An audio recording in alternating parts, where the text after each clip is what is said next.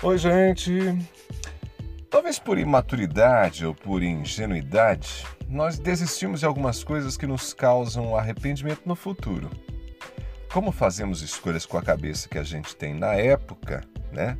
Nem sempre vislumbramos todos os cenários e depois nos arrependemos. Por que eu digo isso? Porque eu tenho muitos arrependimentos. Eu fiz coisas no passado que hoje eu não faria. Nesse fim de semana, por exemplo, minha esposa estava arrumando algumas coisas em casa e ela tirou de cima de um guarda-roupas minha velha guitarra. Embora eu tenha comprado há cerca de 30 anos, ela segue muito bonita, é vermelha e preta. Foi minha segunda guitarra, eu comprei quando eu tinha uns 15, 16 anos. Eu comecei a tocar muito cedo, eu tinha uns 10 anos de idade, e a guitarra era uma das minhas grandes paixões. Mas quando casei, praticamente ignorei tudo que tinha aprendido e abandonei de vez a guitarra. Devo ter tocado pelo menos.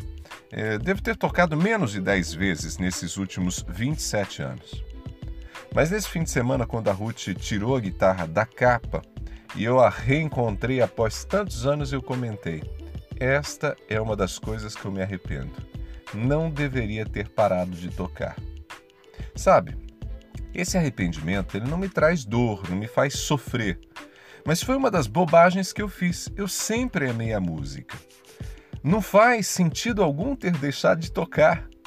É claro que eu posso voltar a treinar, a aprender, a ensaiar, até voltar a fazer alguns belos solos de guitarra. Mas recomeçar hoje é muito mais difícil.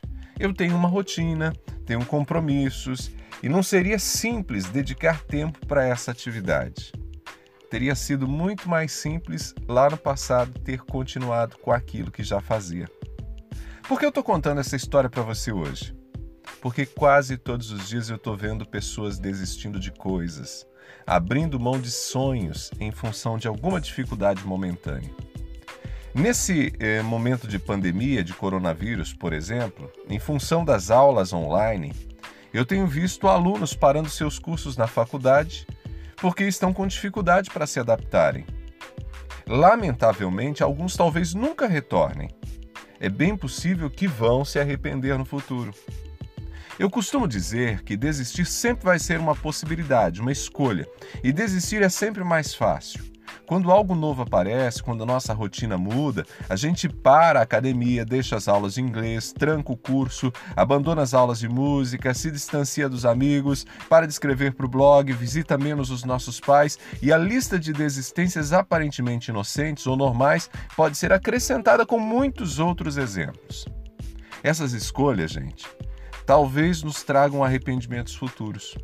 Por isso, ainda que desistir seja uma opção, nenhuma escolha deve ser feita sem considerarmos muito aquilo que vai nos fazer falta ou não no futuro.